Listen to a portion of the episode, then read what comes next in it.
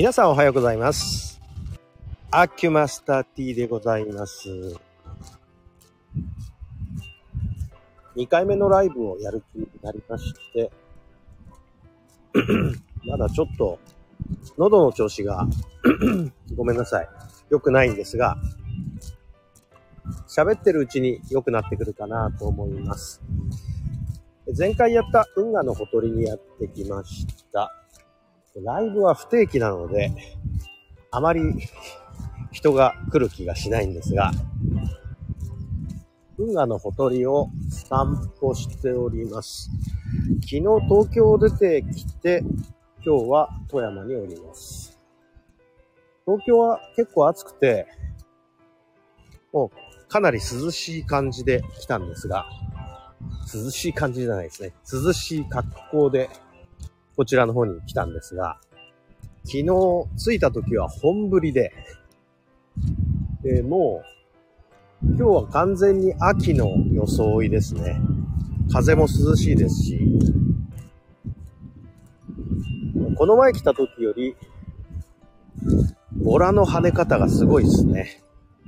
一気に10箇所ぐらいでボラが跳ねてるような、そんな雰囲気です。さて、えー、先ほど富山と言いましたけど、富山というのはね、地元の人は富山っていうイントネーションじゃないんですよ。富山なんですね。結構このタイプのイントネーションって、まあ、こう、そうですね、東京以外はあるあるなんですね。例えば、長野って東京では言うんですが、長野県の人は長野っていうイントネーションじゃないですね。長野ですよね。だから、えー、愛知県名古屋市の名古屋。名古屋とは言わないですよね。名古屋住まいの方は。名古屋ですよね。まあそんなわけで、標準のイントネーションって実は標準語のイントネーションとちょっと外れてたりするんですね。もう一回言いますが、富山は、こっちのイントネーションでは、富山ですので、昔の駅のアナウンスは富山でしたね。今は富山になってね、どうも大衆迎合しちゃったんですかね、富山県も。まあ、さて、それはまあいいとしてですね。今日まあ2回目のライブなんですが、すっかり秋の装いで、ぽちゃぽちゃ、魚が跳ねてるのは、聞こえますかね ?BGM に消されちゃってますかね？すっごい今日は跳ねてる。本当に。もう魚の姿がはっきり見えますね。面白いもんで、このボラが跳ねるときって、一匹がそうですね、七八回跳ねますよね。見たことある人はわかると思うんですけど。そんなに体かゆいんでしょうか。あ、まあよろしいです。それで、今日、急遽、こちらの方に来た理由はというと、かねてからうちの、そうですね、身内身内と表現していましたけど、母の方が、そうですね、年末に倒れてからずっと入院なんですけれども、こちらの、まあ、症状がですね、比較的良くなりました。良くなったのはいいんですが、良くなったおかげで、今の病院から転院しなきゃいけないということになってしまいまして、で、転院することになったおかげで、まあ、転院先探さなきゃいけませんよね。あのね、転院ってね、結構難しいとこがありまして、今、いわゆる行動管理の医療を受けてるわけです。まあ、高度医療の、まあ、なんていうんですちょっと皆さん、日本の医療制度、医療保険の制度って、点数制になってるんですね。で、この点数っていうので、金なんですけど、それは。点数イコールお金みたいなもんなんですけども、この医療点数が高い処置を受けてるわけですね。で、そのおかげで、今の医療機関に入院できているっていうか、その健康保険で賄えてるから、そのベッドに、え、寝ていられるわけなんですけれども、良くなったおかげで、この点数が下がっちゃうと。そうすると、高度医療で亡くなることで点数が下がると、安い、いわゆる診療点数、つまり収入が少なくなるってことです。病院側の。そうすると、病院側としては経営がありますので、このベッドに寝ててもらうと、常にそのベッドのお金っていうのは赤字になっちゃうんですね。これを、まあ業界では赤字ベッドというふうに呼んでいるわけなんですけども、赤字ベッドになっちゃうから、まあ出てってほしいわけです。平たくいや。まあ、収入がないんなら、ここにいられないので、あんた別のとこ移ってねっていう、こういうことですよね。まあ、それはね、病院っていうのは、一応経営がありますので、岩、人術の面もありますが、岩算術っていうことだって考えないと、病院がなくなっちゃうのが一番まずいわけですからね。まあそんなわけで、まあ追い出される前に行き先を探しとかなきゃいけないよね、ということで、その可能性を探るために今回は急遽、まあ、富山の方へ帰省してきて、あ、元い、富山に帰ってきてですね、行き先を模索しようと。で、いろんなとこにちょっと相談に行って、行き先を、まあ、なんとかしなきゃいけないんですよね。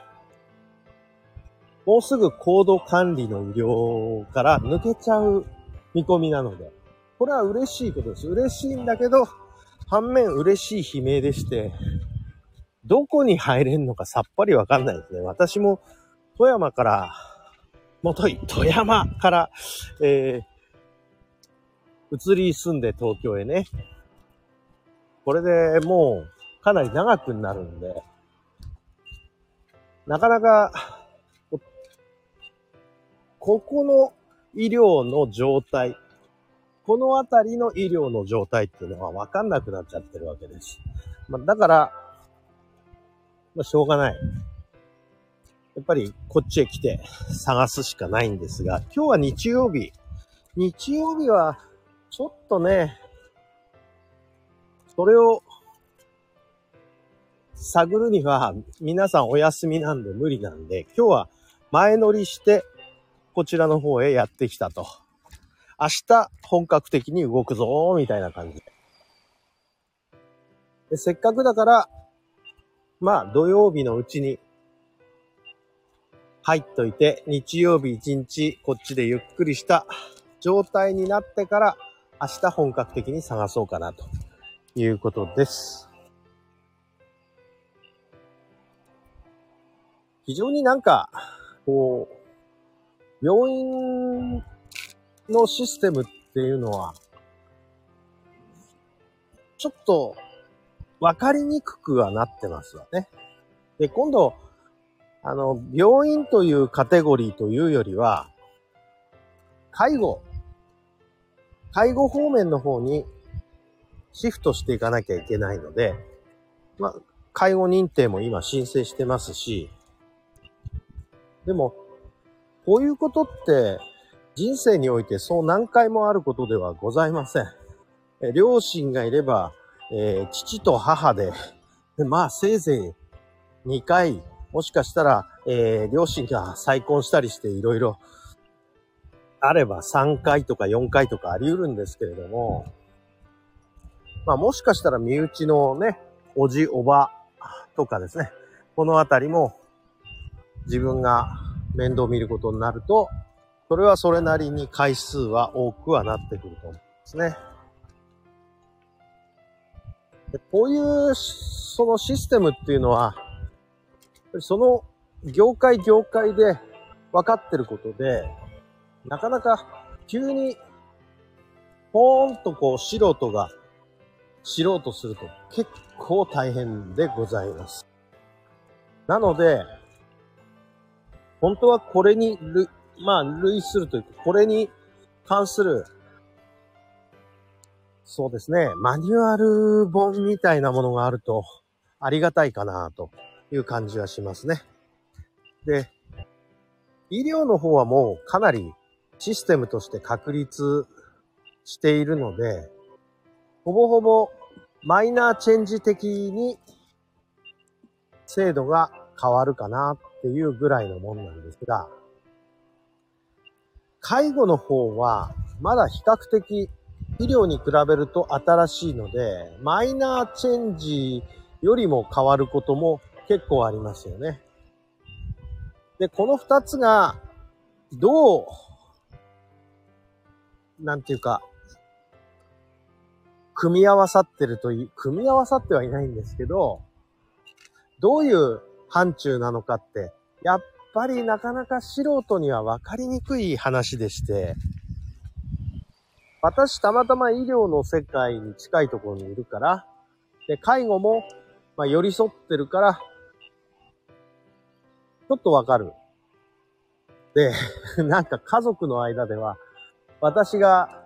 あ知ってるからみんな私にお任せみたいな雰囲気になっちゃうんですけど、いつも。だからって、任せっきりは困るんで、みんなに知ってもらわなきゃいけなくて説明するんですけど、なかなか、孤軍奮闘している、そんな感じです。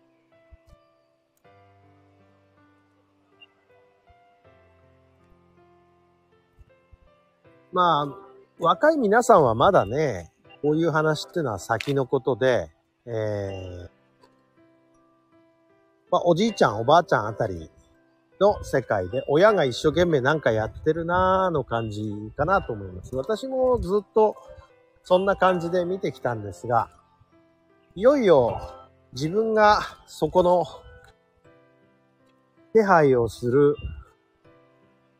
世代になってきました。私と同じぐらいの年齢の方はみんな同じような悩みを抱えてるんじゃないですかね。多かれ少なかれ。当にね、世知辛いもんで、これ自分のうちにお金があれば、別に何にも心配いらないんですよ、本当は。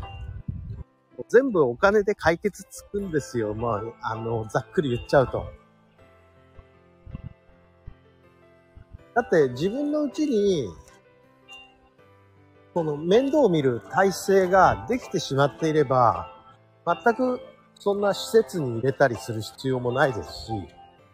もうお世話してくださる方、うちに呼んじゃえばいいわけですから、こんな簡単なことはございません。だけど、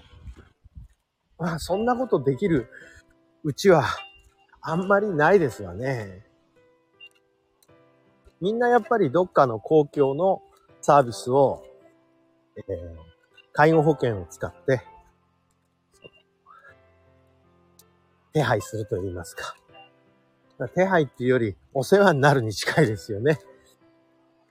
まあそのためにみんな介護保険をそれぞれかけているわけでございまして。まあできれば自分は払うだけでお世話にならずに済ませたいなという感じはしますが。まあそうはいかんのでしょう。順番の話で。